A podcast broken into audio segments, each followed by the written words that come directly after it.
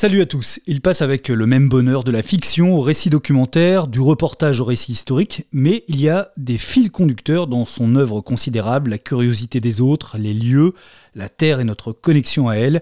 Il nous a fait rencontrer des dizaines de personnages qu'on aurait aimé croiser dans la vraie vie, des gens qui se battent ou qui croient en quelque chose, on pourrait appeler ça de l'humanisme. Je vous emmène aujourd'hui sur les bords de Loire chez Étienne Davodo.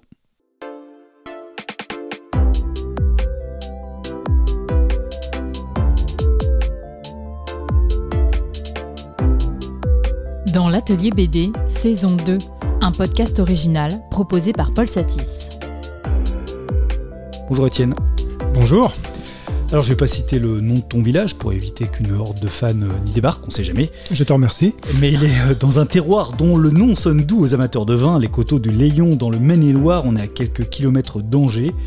Et ici, l'Anjou, c'est vraiment chez toi. Effectivement, je vis dans ce petit village depuis 25 euh, ans. Euh, et je suis né à une heure de route d'ici, donc ouais, effectivement, je, je viens d'ici et je vis ici. Tu l'as dit, hein, tu y es né, tu y as grandi, cette terre est indissociable de ton œuvre. Tu as raconté ses combats, tu y as flâné, euh, tu as travaillé la vigne évidemment avec ton ami Richard Leroy, ce que tu racontes dans Les Ignorants. Qu'est-ce qu'elle a de, de, spécial cette terre? Qu'est-ce qu'il a, qu'est-ce qu'il a de spécial ce pays? Euh, quand on aborde ce genre de questions, j'ai toujours une espèce de réticence parce que je méfie beaucoup de, l'esprit de clocher, euh, je redoute euh, les effets cocardiers. le hasard a voulu que je naisse ici. les circonstances de la vie ont fait que je m'en suis pas vraiment éloigné. Donc c'est d'abord ça, c'est d'abord un hasard. Je suis né là, je m'y suis trouvé pas si mal, j'y ai des amis, j'y ai ma famille. Et donc, euh, si j'aime ce coin-là, c'est principalement pour ça. Euh, tu l'aimes, tu n'en es pas fier, c'est ça la différence avec le chauvinisme Absolument, ouais, ouais. Euh, je l'aime bien parce que j'y vis bien, mais je me fous absolument de ce qu'est l'Anjou, de ce que revendiquerait l'Anjou. Enfin, ça m'intéresse pas. Cette question-là m'intéresse pas. Ce qui m'intéresse, par contre, effectivement, c'est celles et ceux qui y vivent, ce qui s'y passe, les mouvements qui y circulent les paysages que je peux y dessiner, mais tout ça m'intéresse parce que j'y suis. Euh, c'est plutôt une conséquence qu'un choix. J'ai pas choisi d'aller m'installer quelque part sur la planète Terre pour être bien dans un lieu. Je suis né là et un peu par inertie d'ailleurs, euh, j'y suis resté. Et ce sont les humains qui sont là, que tu regardes et que tu observes constamment.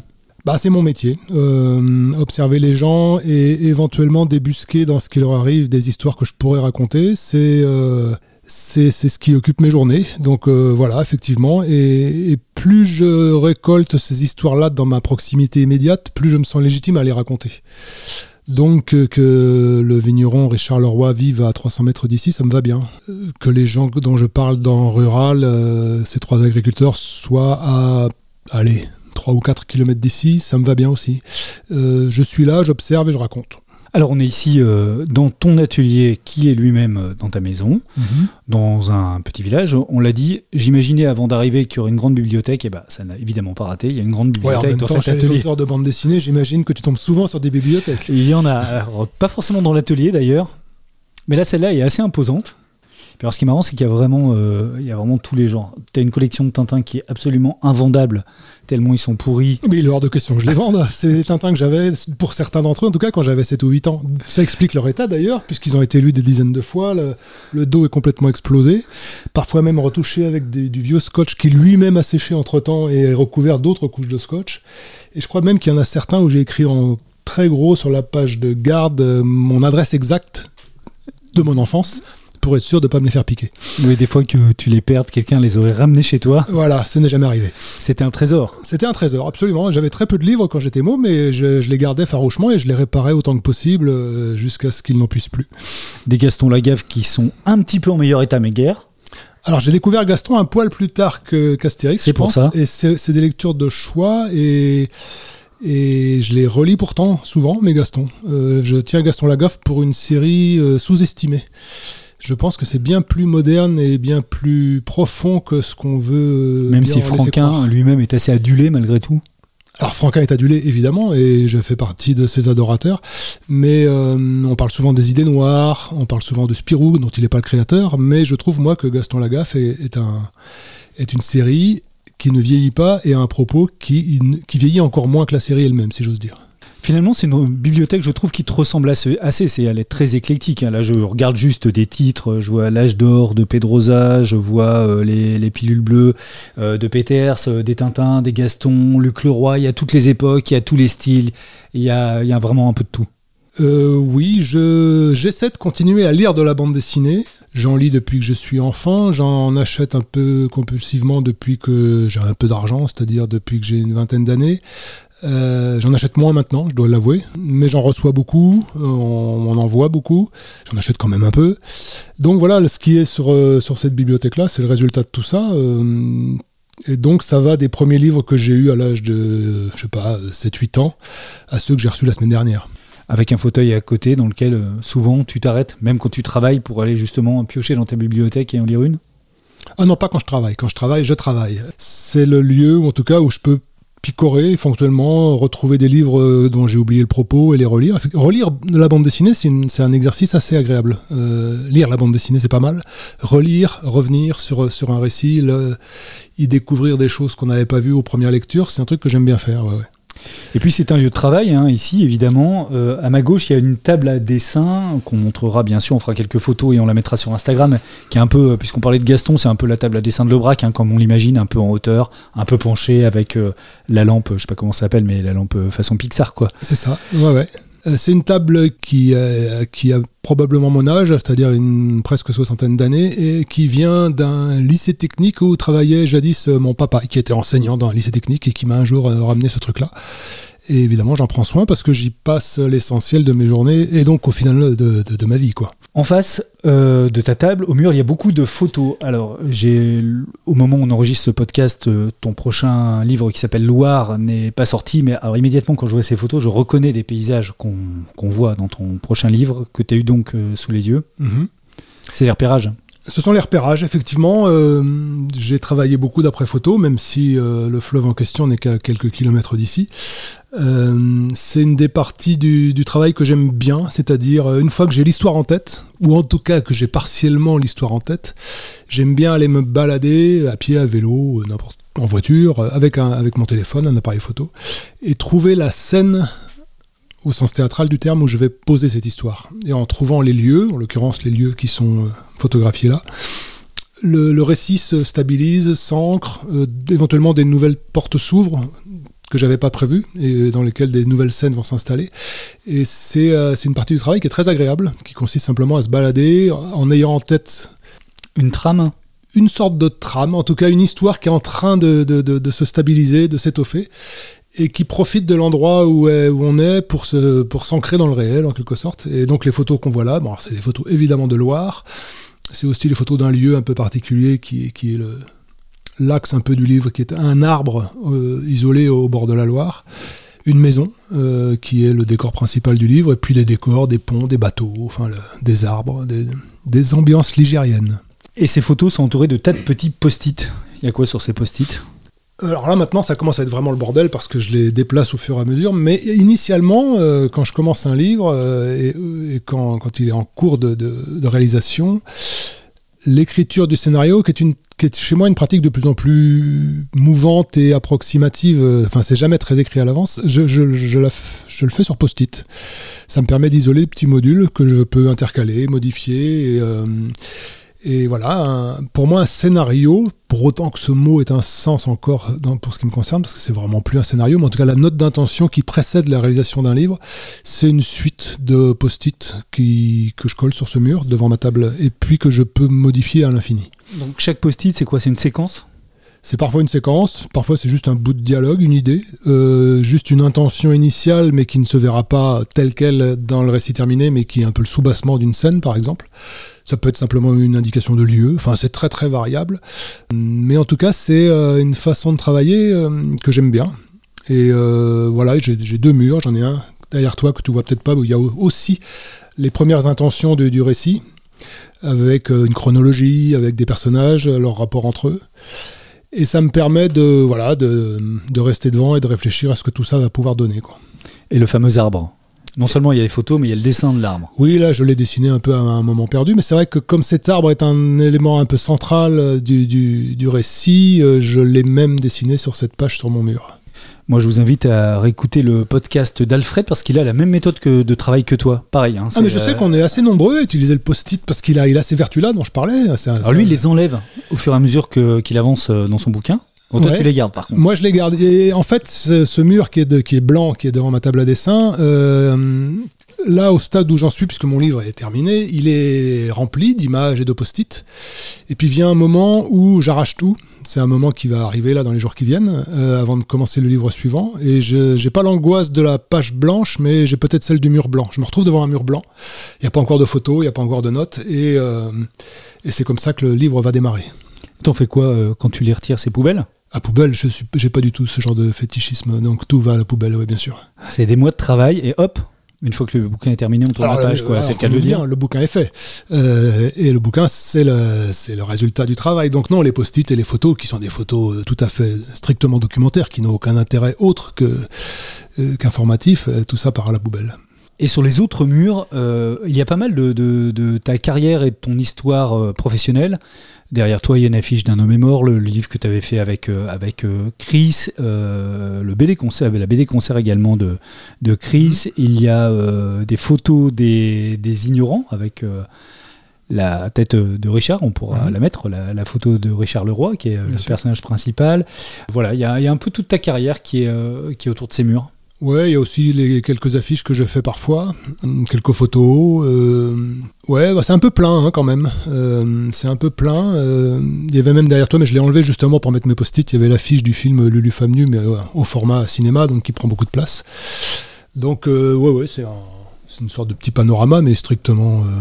Enfin, c'est simplement de l'archivage, quoi. Explique-moi pourquoi il y a des chaussures qui pendent au plafond. parce que ce sont les rescapés du droit du sol de cette balade de 800 et quelques kilomètres que j'ai fait en 2019, enfin cette balade qui a précédé le dessin et l'écriture du livre Le droit du sol.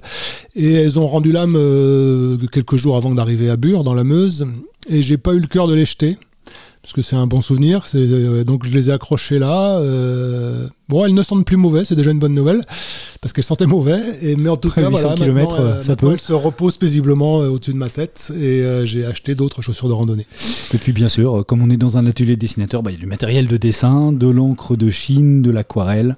Eh ouais, euh, d'autant plus que j'ai pas encore franchi le pas, et je crois que je le franchirai pas, de la mise en couleur numérique. Euh, donc euh, j'utilise cette bonne vieille aquarelle et ces bons vieux pinceaux, notamment pour Loire. ça a été un vrai plaisir. Et donc voilà, tout est là, un peu en vrac, c'est un peu le bordel, mais c'est l'endroit où je travaille.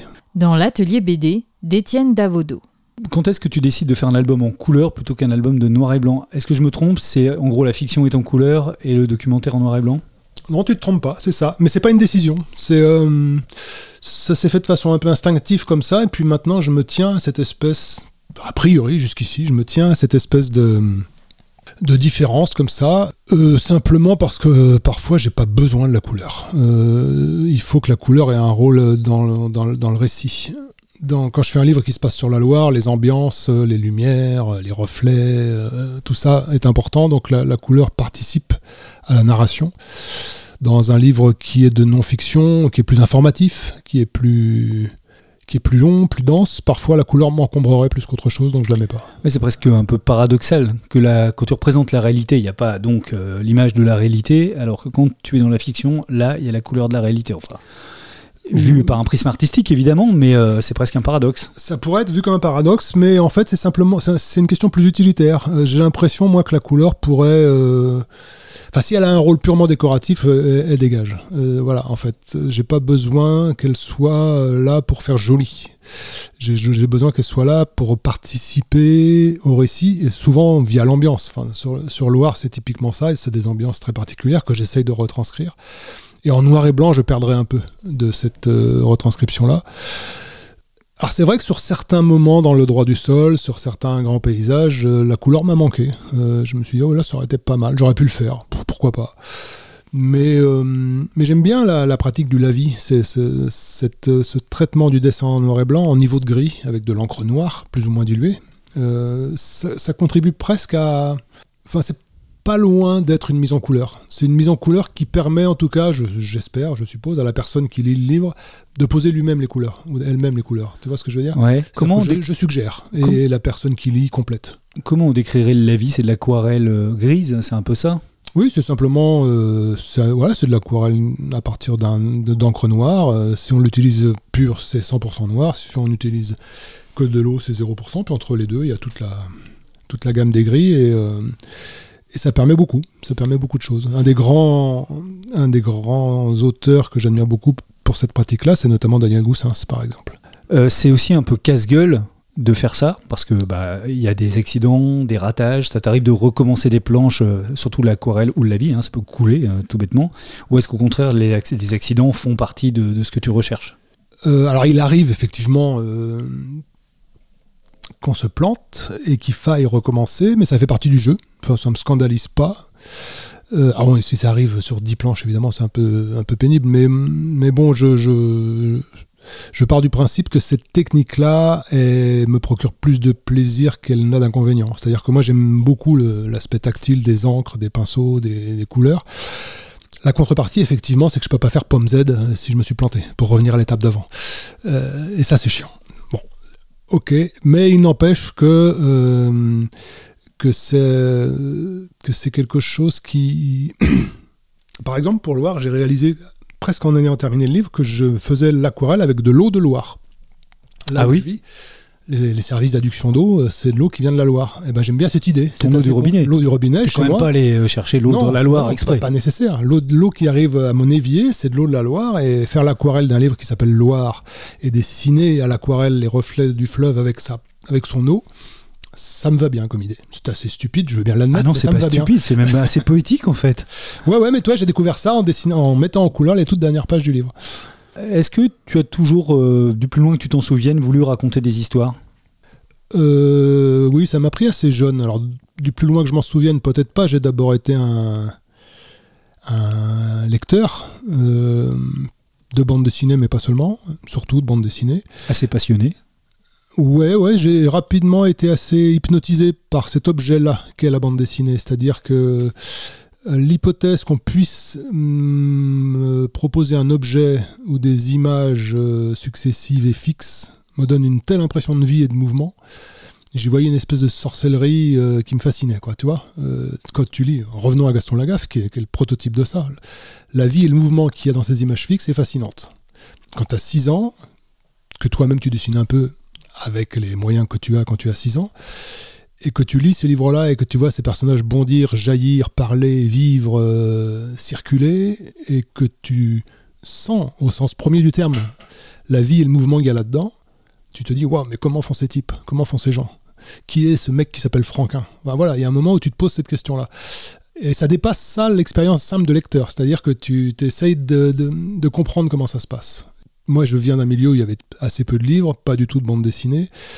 Avant l'âge de 20 ans, j'ai rencontré personne qui s'intéressait un peu à la bande dessinée. Euh, donc c'était quelque chose, c'était une quête assez solitaire, tu vois. Mais du coup, ça occupait pas mal mon enfance. Suffisamment en tout cas pour me donner l'élan d'aller voir euh, plus en détail tout ça, l'adolescence et plus tard ensuite. C'est quoi la première BD d'Étienne? Que j'ai dessinée ou Oui, oui. La première bande dessinée que j'ai. Enfin, la première j'ai dû faire quelques pages de bande dessinée, mais que j'ai évidemment jeté. Euh, mais, mais, pas si tôt. Enfin, je pense pas que ce soit une pratique qu'on qu'on puisse vraiment euh, aborder à 6 ou 7 ans. Je pense que c'est il faut être ado. Il y, a une dimension narrative, il y a une dimension de construction, il y a, y a les cadrages, tout ça. Il faut, il faut avoir conscience un peu de cette petite grammaire qui est propre à la bande dessinée pour s'y mettre. Mais quand j'étais enfant, je dessinais, je faisais du dessin, pas de la bande dessinée, tous les jours, de façon un peu compulsive, comme beaucoup d'enfants. Hein. Mais euh, je suis passé à la bande dessinée progressivement, je pense, quand j'avais 10-12 ans.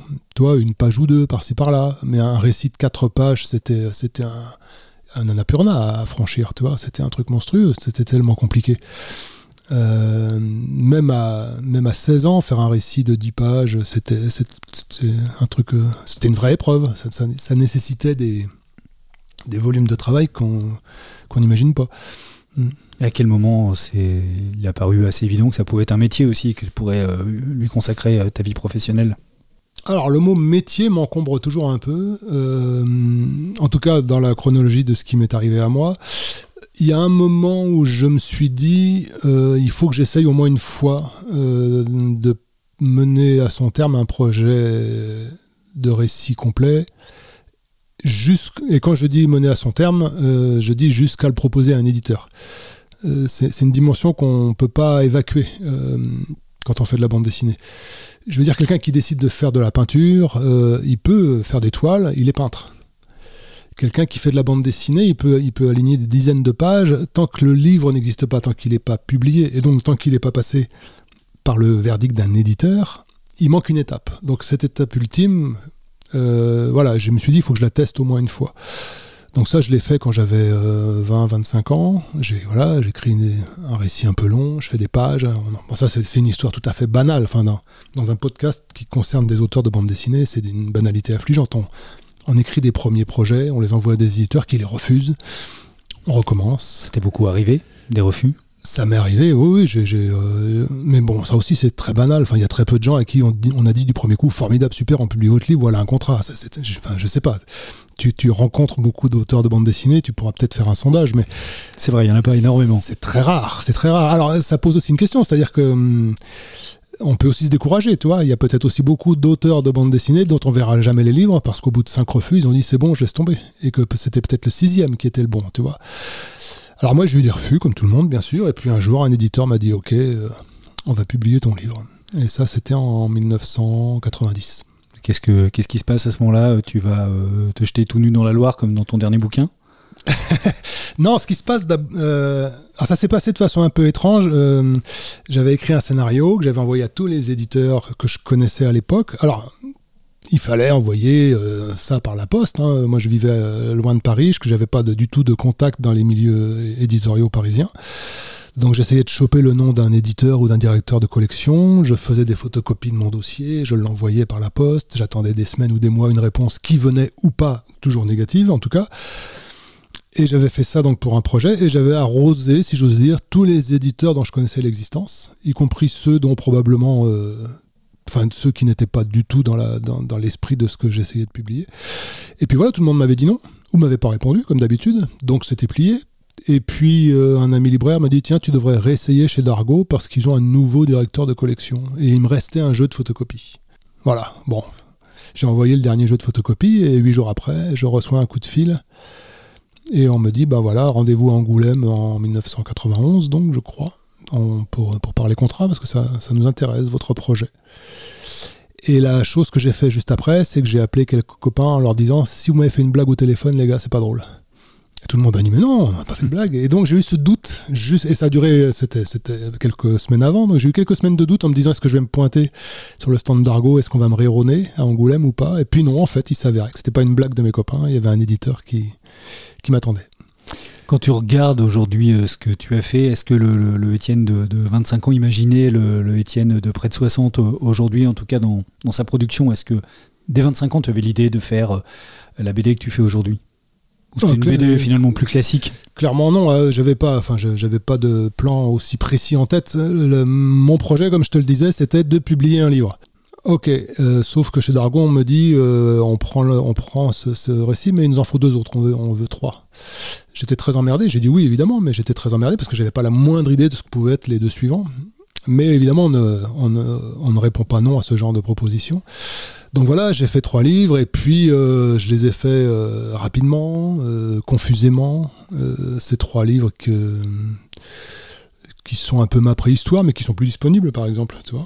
Et donc euh, voilà, à l'époque, euh, je, je me suis retrouvé de fait auteur de bande dessinée entre gros guillemets professionnel, c'est-à-dire que je ne faisais que ça.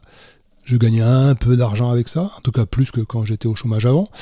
Donc euh, voilà, les choses me sont arrivées presque malgré moi. Et puis ben voilà, j'en ai écrit un autre, et puis un autre, et puis un autre, et puis un jour, il y a un type qui va faire un podcast euh, chez moi et qui me dit que j'ai presque 60 balais. Et surtout que tu as fait 45 bouquins, tu, les as comptés 45 ou 46 peut-être, Loire? Euh, je, Non, je, je compte pas. Alors je sais pas comment tu comptes 46, ça me semble beaucoup, mais... Je crois que tu as fait une quarantaine quand même. Hein. Il faudrait euh, séparer ceux que j'ai fait seul, de ceux que j'ai coécrits, de ceux où j'ai simplement écrit un scénario, ou j'ai ah, simplement, simplement écrit un scénario, ça, ça, prend du temps quand même. Ah, ça prend du temps, bien sûr. Ouais, non, mais. On a l'impression que tu n'arrêtes jamais, justement. J'arrête jamais. Ouais. Bah, j'arrête jamais parce que j'aime ça. C'est une raison assez valable de ne pas arrêter. Tu dis euh, dans Les Ignorants à, Richard, le plaisir du dessin, c'est toujours difficile à expliquer à des non-dessinateurs. En fait, c'est Jean-Pierre Gibrat qui le dit mm. plutôt à, Richard Leroy dans Les Ignorants. Alors, tu nous expliques le, plaisir du dessin, tu peux l'expliquer?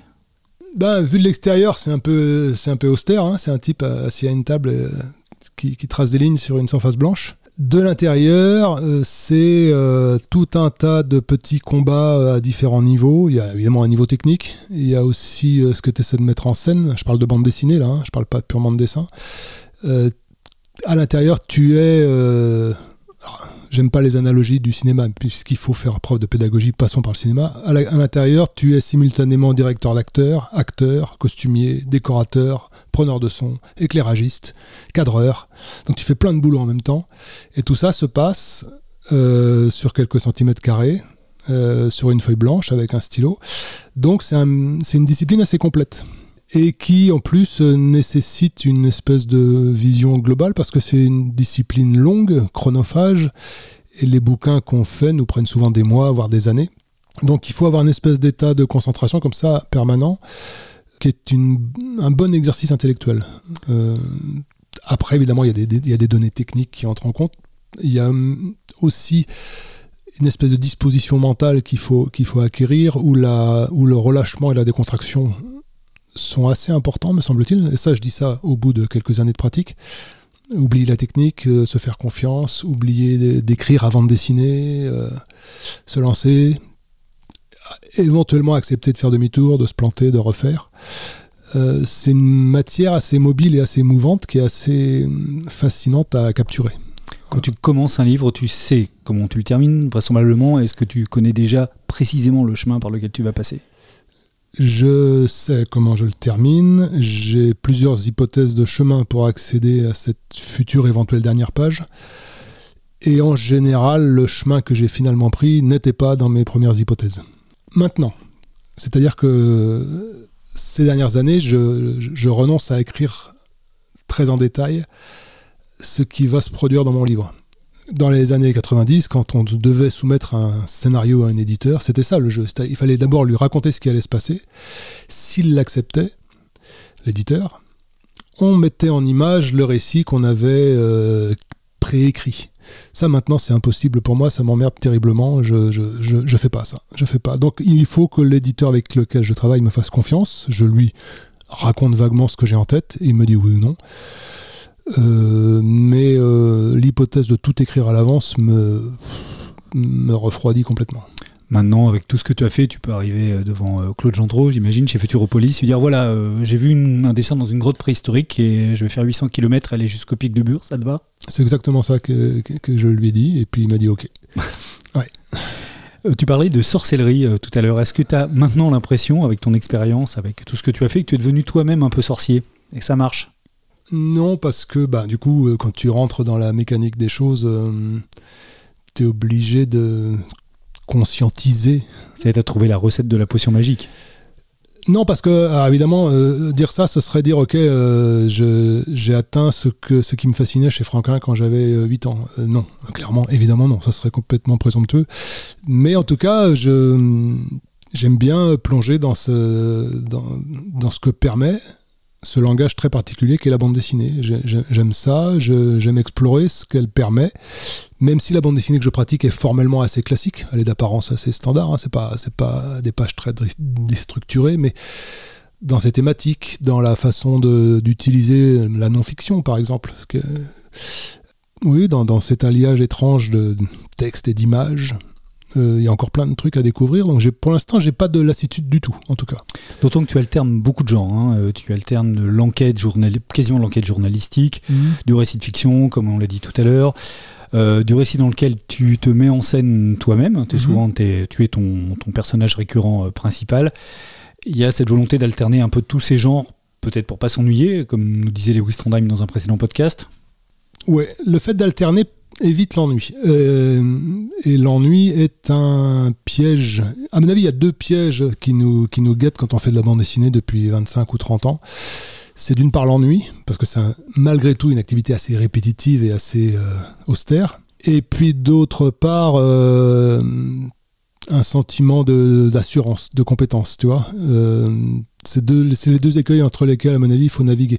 Alors l'ennui, c'est vrai que ça peut nous tomber dessus parce qu'il y a des jours où on n'y est pas. Il y a des jours où euh, on s'assoit le matin à sa table euh, et puis ça vient pas comme ça devrait, ça vient pas comme on voudrait et il faut recommencer et c'est laborieux et c'est pénible et on irait bien faire autre chose, n'importe quoi d'autre. Et puis il y a des jours où ça passe bien et là c'est assez agréable et puis euh, et puis voilà, a, au, bout de, au bout de tout ça, il y a un livre qui arrive qui n'est pas exactement celui qu'on avait prévu, mais qui peut être un livre qui se tient. Ça peut arriver. Et donc voilà, ça c'est quelque chose qu'il faut avoir en tête. On peut, on peut s'emmerder. Il ne faut pas idéaliser ça. Enfin, c'est quand même un truc un peu particulier de passer 8 heures par jour euh, assis à une table à dessin à, à gérer toutes ces petites choses-là. Dans l'atelier BD, saison 2, un podcast original proposé par Paul Satis. On va s'arrêter sur six de tes livres qui résument, je trouve, euh, assez bien ton œuvre. Tu me diras si euh, les choix te conviennent. On va commencer par Les Mauvaises gens. C'était chez Delcourt. Euh, ça date un peu, Les Mauvaises gens. Maintenant, mhm. c'était il, y a quasiment 20 ans. En 2005, à la fois un livre intime et historique. Puisqu'on parlait de, de ce terroir, le tien, c'est donc Les Mauges, l'histoire de tes parents, de la vie ouvrière, de la vie mhm. syndicale et chrétienne. C'est un truc qu'on va retrouver beaucoup, hein, les, les, les, gens, les gens en lutte, les gens attachés à leur territoire. C'est un bouquin qui est assez fondateur pour toi, Les Mauvaises gens euh, oui, c'est vrai, c'est un bouquin important. Euh, c'est un livre difficile à faire parce que quand tu utilises comme matière première euh, l'histoire de ta famille, la trajectoire de tes parents, qui ont accepté du bout des lèvres de participer un peu de réticence, raconté dans le livre. On va dire 5. Oui, oui, je mets en scène la réticence avec laquelle ils ont accepté tout ça. forcément, tu marches un peu sur des œufs. Donc c'est compliqué à faire. Mais du coup, quand le livre arrive à son terme, euh, c'est un livre qui est effectivement, au moins pour moi, à titre personnel, un livre important. Euh, il se trouve aussi que c'est un livre qui a, qui a eu un accueil plutôt chouette. Alors, il n'est pas fondateur au sens euh, de ma pratique, puisque le, véritable livre fondateur dans ce, dans ce registre de la non-fiction. C'était rural C'était plutôt rural, qui a dû être publié 4 ou 5 ans avant et qui racontait euh, la lutte hein, toujours dans la même région contre l'arrivée d'une autoroute. C'est ça, l'histoire de trois jeunes paysans euh, qui, euh, qui passaient leur, leur, ferme en bio d'une part et qui d'autre part devaient affronter le chantier d'une autoroute. Ce livre-là, c'est ma première tentative de non-fiction qui a reçu un accueil plutôt sympathique, discret mais sympathique, qui m'a permis effectivement de tenter de quelques années plus tard donc ce qui allait devenir les mauvais gens, c'est-à-dire cette autobiographie familiale qui raconte effectivement en gros euh, le, le milieu dans lequel j'ai grandi, dans lequel j'ai passé ma C'est une autobiographie, mais sans, dans laquelle tu racontes pas, euh, comme beaucoup d'autobiographies, euh, tes états d'âme ou tes, tes sentiments. C'est plutôt, tu es un personnage, plutôt des événements en fait que tu racontes que, que, de l'intériorité. Oui, en fait, je raconte vraiment le, le creuset euh, social euh, et sociologique d'où je suis issu. C'est-à-dire, voilà, je, moi, je viens d'un petit coin de France qui s'appelle les Mauges. Évidemment, c'est pas très loin d'ici, comme on disait au début. Euh, quand je suis né, mes parents étaient ouvriers et ils étaient militants c'était quelque chose qui était une constante dans toutes leurs activités. Ils étaient militants euh, syndicaux, politiques, euh, sportifs, associatifs. Et donc, euh, l'ambiance de mon enfance, c'est ça, c'est des réunions. C'est des réunions le soir chez mes parents. Moi, je dormais à l'étage. J'aime bien cette scène où ils sont tous en train de discuter, à fumer comme des pompiers, et toi, tu es en train de lire ton Astérix. Ouais, c'est ça, exactement ça. Alors, c'est voilà, c'est précisément ce que j'essaie de mettre en image, c'est-à-dire ces bouffées d'enfance comme ça qui te restent. Euh, pour moi, une soirée lambda, une soirée classique, c'était être dans mon pieu euh, à l'étage et entendre en dessous des débats, des éclats de voix, sentir l'odeur des cigarettes qui montaient, parce que tous ces gens fumaient des gauloises brunes à l'époque de façon massive, l'odeur du café, les engueulades pas, pas engueulade, mais en tout cas les, débats forts, et j'adorais ça. C'était quelque chose d'assez toi, assez chaleureux, assez vivant, et, euh, et quand moi j'avais l'âge de, de, prendre conscience de tout ça, euh, il se trouve que tous mes copains d'enfance euh, étaient les fils des gens qui étaient autour de la table à boire du café et à fumer des clopes. Donc j'imaginais que c'était une, c'était une enfance standard, que toutes les mmh. enfances du monde c'était ça, mais toutes les enfances que je connaissais étaient ça. Et, puis en grandissant, effectivement, je me suis rendu compte que c'était un truc un peu singulier. Et puis un jour, je me suis dit que ça valait peut-être le coup de, de mettre ça dans un bouquin. Ce qui était singulier surtout, c'est de parler d'une chose dont peu de gens avaient parlé, qui était un monde ouvrier rural. Le monde ouvrier urbain, lui, euh, a fait euh, l'objet de beaucoup euh, de films, de bouquins, etc. Mais le monde ouvrier rural, c'est un monde un peu ignoré. Et souvent, là d'ailleurs, la ruralité que tu montres est, est assez ignorée. Hmm. Ah, c'est effectivement euh, un monde ouvrier rural, mais les Mauges, à l'époque, on appelait ça le pays des usines à la campagne. Dans chaque petit village, il y avait une ou deux usines, avec un patron paternaliste, avec, euh, avec les gens qui, qui, en sortant de l'école primaire, allaient directement travailler là-bas. Euh, et, puis, et puis, surtout, il y avait une, une, autre, une autre dimension, qui est une dimension catholique. C'était des...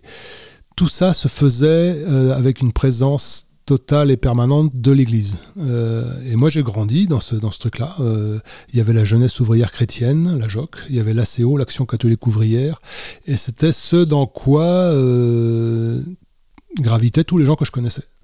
Tous les adultes que je connaissais, ou presque, faisaient partie de ces trucs-là. Et, et, je me suis rendu compte ensuite que, alors, ce sont des mouvements qui ont je pense, pas mal perdu de leur influence maintenant, mais, euh, mais dans les années 70, 80, 90, c'était ce qu'on appelle les cathos de gauche, pour résumer un peu vite. Et c'est un mouvement qui est euh, très différent et effectivement très peu chroniqué. Il est très différent, par exemple, du communisme. Tu vois, le, la, la, saga du communisme français, elle a ses chanteurs, elle a ses musiciens, elle a ses films, elle a, il y a, il y a une narration de tout ça les cathos de gauche n'ont pas eu beaucoup de bouquins, ils n'ont pas eu beaucoup de films, ils n'ont pas eu beaucoup de, même d'historiens. J'ai un peu de mal à trouver des sources, tu vois. Et ça a été un inconvénient quand j'ai dessiné les mauvais gens parce que fallait que j'aille moi-même chercher la doc dans les archives municipales, diocésaines, syndicales, etc. Et ça a été un inconvénient. Mais ensuite, c'est peut-être devenu un avantage parce que beaucoup de gens, en fait, se sont saisis des mauvais gens comme d'un espèce de livre qui manquait. C'est-à-dire, voilà, on, m'a dit des dizaines de fois, on n'avait jamais raconté mon histoire. Ça, c'est mon histoire, tu vois. Et c'est l'histoire de beaucoup de gens, pas seulement dans les Mauges, mais dans plein d'endroits de France. Dans, dans, plein d'endroits de France, en Belgique. Je, me souviens être allé au Canada, au Québec, euh, euh, quelques temps après la sortie du livre pour en, pour en parler. Et les gens me disaient, mais l'emprise de l'Église catholique au Québec. Mais Rabagliati le, le, raconte pas mal dans, Paul, d'ailleurs. C'est un peu les mêmes ambiances. Ouais, ouais. Alors, bah, évidemment, il y, a des, y a des particularités locales. C'est l'Amérique du Nord. Moi, c'est la c'est la vieille Europe. Mais en tout cas, cette euh, dimension-là, on peut. Et c'est ce qui est bien dans, dans, le travail autobiographique en général, c'est de donner à voir une expérience humaine qui fasse écho à celle de la personne qui est en train de lire. Et dans ces cas-là, ça marche. Comment tu te représentes, toi? Graphiquement Graphiquement, ouais. Bah, c'est toujours emmerdant. Je, je, je n'aime pas ça. Pourtant, dans ces livres-là, je le fais de façon permanente et il faut que je trouve une façon de m'intégrer aux autres personnages. Alors je suis un très mauvais portraitiste, ça on va, voilà, ça c'est acté. Euh, dans les mauvais gens, euh, je dessine mes parents d'une façon absolument scandaleuse. Ils m'en veulent encore 20 ans après euh, de la partie graphique, mais je me, je me, rate aussi assez consciencieusement. Donc voilà, je, là-dessus j'ai acquis une espèce de décontraction faute de mieux. les personnages que je dessine sont représentent des personnages réels, ils ont vaguement leurs caractéristiques physiques et ils disent et vivent ce que réellement ont vécu les vrais gens dans la vraie vie. Mais c'est pas des portraits très ressemblants et c'est pour moi probablement encore plus le cas que pour eux. Lulu Famnu, c'est en 2008, entre 2008 et 2010, il y a deux tomes de Lulu Famnu, de Lulu chez Futuropolis. Qu'est-ce qui préside à la création d'une fiction? Alors c'est une question un peu classique à des auteurs, mais comment est l'idée? Comment arrive le moment où tu dis tiens, j'ai envie de raconter l'histoire de cette femme de 40 ans qui va tout plaquer et partir à l'aventure C'est souvent des, des impulsions qu'on retrouve à peine dans le résultat final. Euh, je me souviens que le Famnu euh, a été entre autres initié en, entendant une info. Alors je vais dire une connerie, mais je ne vais pas dire de chiffres. Mais chaque année en France, il y a des milliers de personnes adultes qui disparaissent. Qui disparaissent je, parle parle pas de kidnapping ou de meurtre et tout ça, de gens qui disent je vais chercher du pain à leur conjoint et qui reviennent pas. Et, qui, ont le droit de le faire, hein, puisque et qui ont le droit de le faire. C'est ça qui est très troublant, c'est-à-dire que même si les la famille, au bout d'un certain nombre de, jours d'inquiétude, appelle la gendarmerie, si la gendarmerie retrouve la personne et que la personne ne souhaite pas que l'info remonte, euh, on a le droit absolu de disparaître. Donc ça, c'était une des premières euh, impulsions, même si au final, dans Lulu, ça, n'est pas réellement euh, ce qui arrive au personnage principal.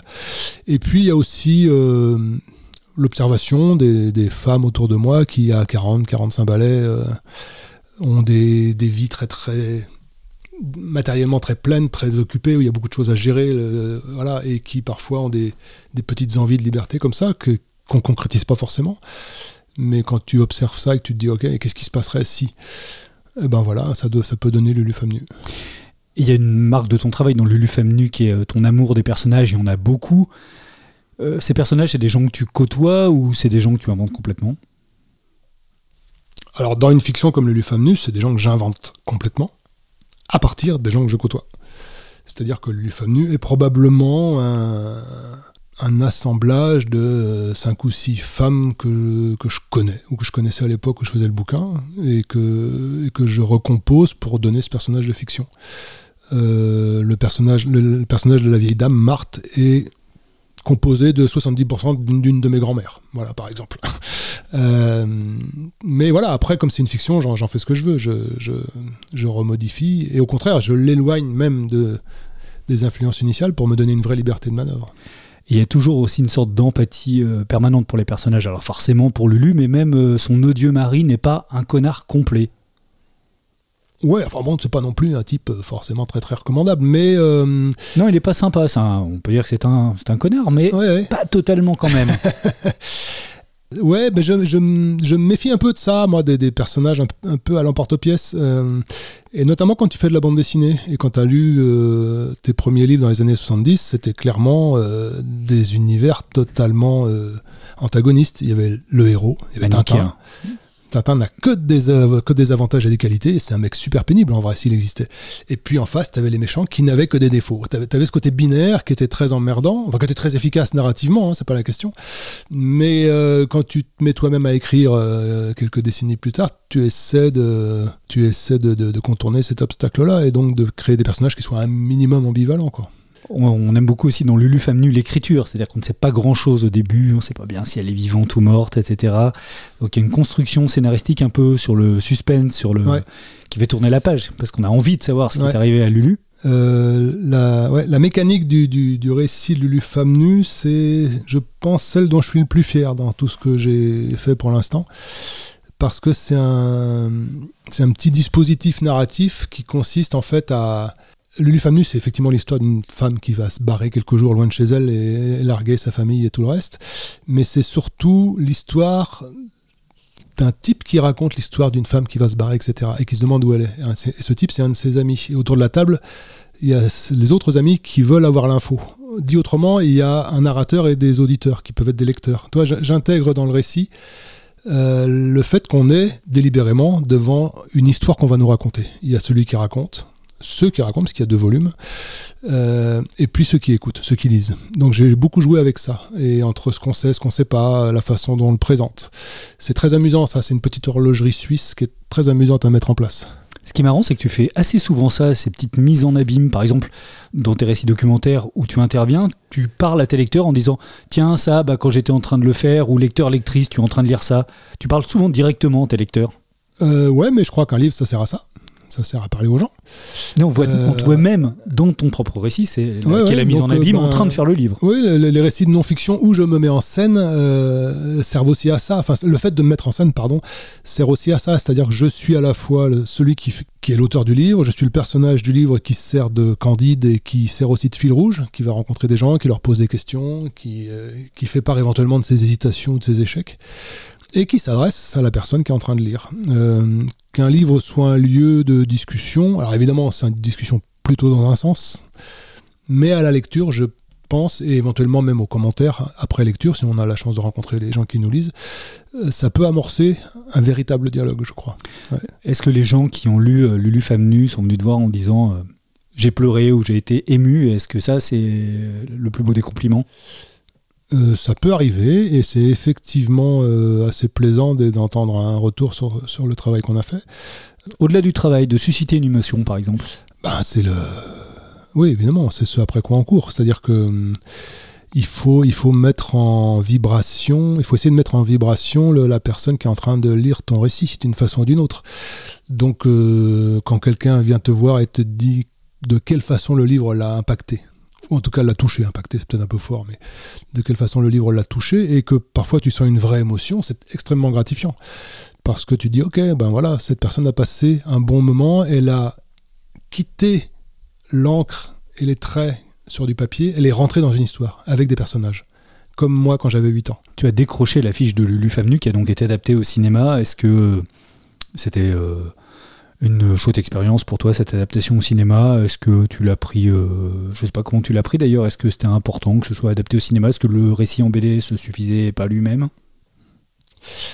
Le récit en bande dessinée pouvait suffire. Simplement, si tu dis non à ce genre de proposition, tu sauras jamais ce qui aurait pu se passer. Donc, toi, il y a une petite tentation euh, euh, qui, est compliquée de, Enfin, moi, j'ai pas hésité beaucoup. Euh, parce que j'ai rencontré Solveig Hanspack, la réalisatrice, que ça s'est bien passé entre nous. Et, et je, quand tu acceptes ça, tu cèdes tes droits, c'est ça le terme. Toi, céder les droits, au sens euh, propre. tu, laisses ton enfant quasiment. Tu laisses quelqu'un faire autre chose avec ce que tu avais fait toi initialement. Ça veut dire que tu dois accepter une sorte de trahison, en tout cas de, de, différence qui va être mise en place, ne serait-ce que par le média qui est différent évidemment, mais aussi par, par l'intention. Et si Solveig m'avait dit je vais je vais euh, filmer à la virgule ton bouquin, ça ne m'aurait pas beaucoup intéressé parce que je l'ai déjà lu le bouquin, ça va, c'est pas la peine. Ce qui m'a intéressé dans le, dans le projet de Solveig, c'est justement ce qu'elle voulait mettre de différent, de supplémentaire. Et donc, euh, c'est une expérience assez, euh, assez perturbante. D'autant plus que je, suis allé pas mal sur le tournage, j'ai même fait un petit, une petite apparition à l'écran. Et je me souviens de. J'ai emmené une fois une de mes filles à la gare de Saint-Gilles-Croix-de-Vie où euh, Karine Viard jouait une scène qui est très exactement une scène du livre où elle traverse la, gare et on était nous cachés derrière le photomaton.